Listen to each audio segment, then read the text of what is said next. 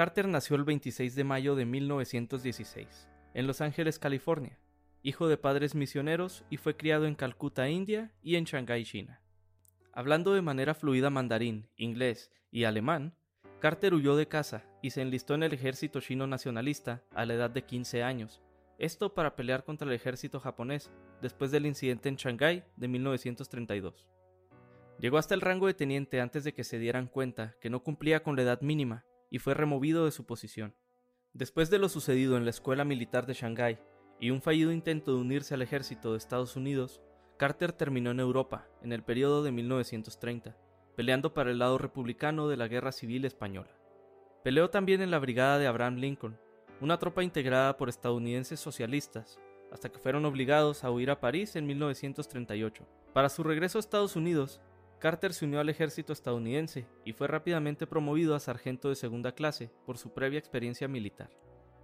Carter fue testigo de la violencia y discriminación hacia los soldados afroamericanos durante el entrenamiento de estos mismos en una Georgia segregada, viendo cómo muchos de ellos fueron revocados de manera injusta si trataban de defenderse. Carter estaba determinado en permanecer en el ejército, aún después de ser disminuido a cocinero, en una era donde raramente a las personas afroamericanas se les permitían cargos de alto mando o inclusive participar en combate. Carter fue enviado a la guerra en 1944 y para 1945 los refuerzos escaseaban, se requería personal desesperadamente. Así que nuevamente, Carter renunció a su rango y se unió como voluntario en el séptimo ejército de infantería provisional, en la primera compañía, y fue asignado al batallón de infantería blindada número 56 de la 12 División Blindada.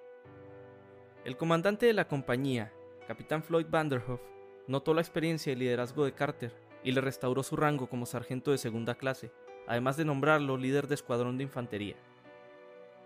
Mientras peleaba con la 12 División Blindada, Carter se convirtió en miembro de la llamada División Misteriosa a cargo del general George Patton, mientras se adentraban en Alemania y sirvió también como su guardia personal.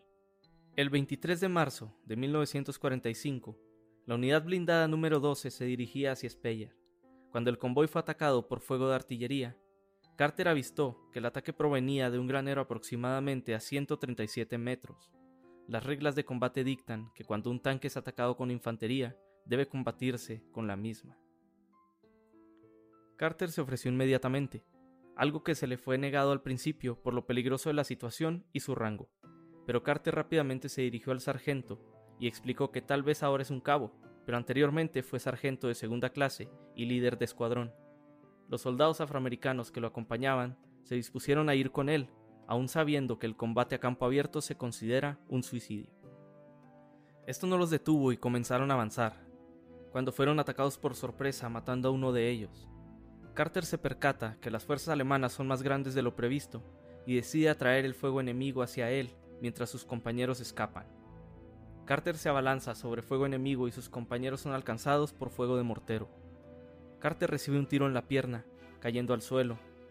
Se reincorpora rápidamente disparando hacia el granero y lanzando una granada a la ubicación del mortero, antes de ser alcanzado por el mismo.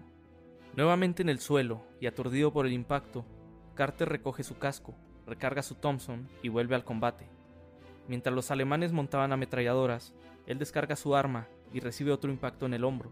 Lanza otra granada a la posición de la artillería, recibe un impacto más, esto llevándolo al suelo. Minutos después, los soldados alemanes comenzaron a buscarle entre la maleza.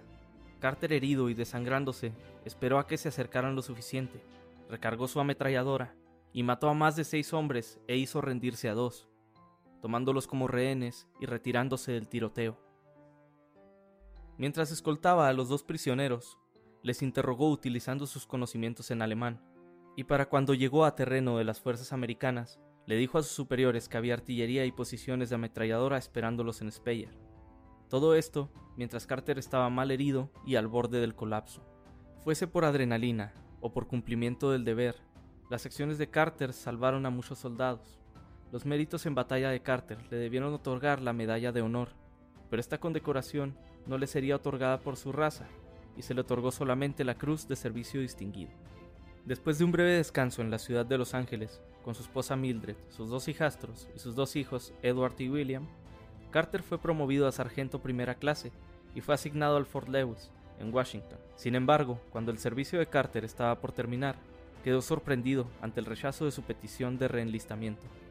Sin saberlo, su servicio con la Brigada de Lincoln y su experiencia en China levantaron sospecha de posibles lazos comunistas, comprometiendo su carrera.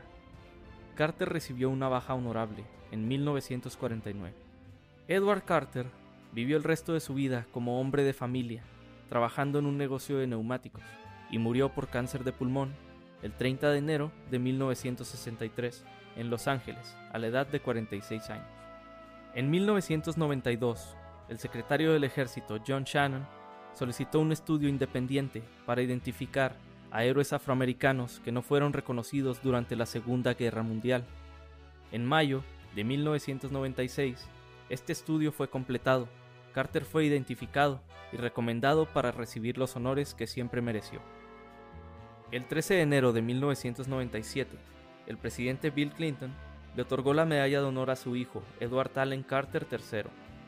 Pero no fue hasta 1999 que la familia Carter exigió al ejército estadounidense una razón de su revocación de servicio injusta. El ejército estadounidense se disculpó formalmente y les entregó un certificado de baja, fechándolo 1949, lo que indicaba que Carter sí pudo haber continuado su servicio.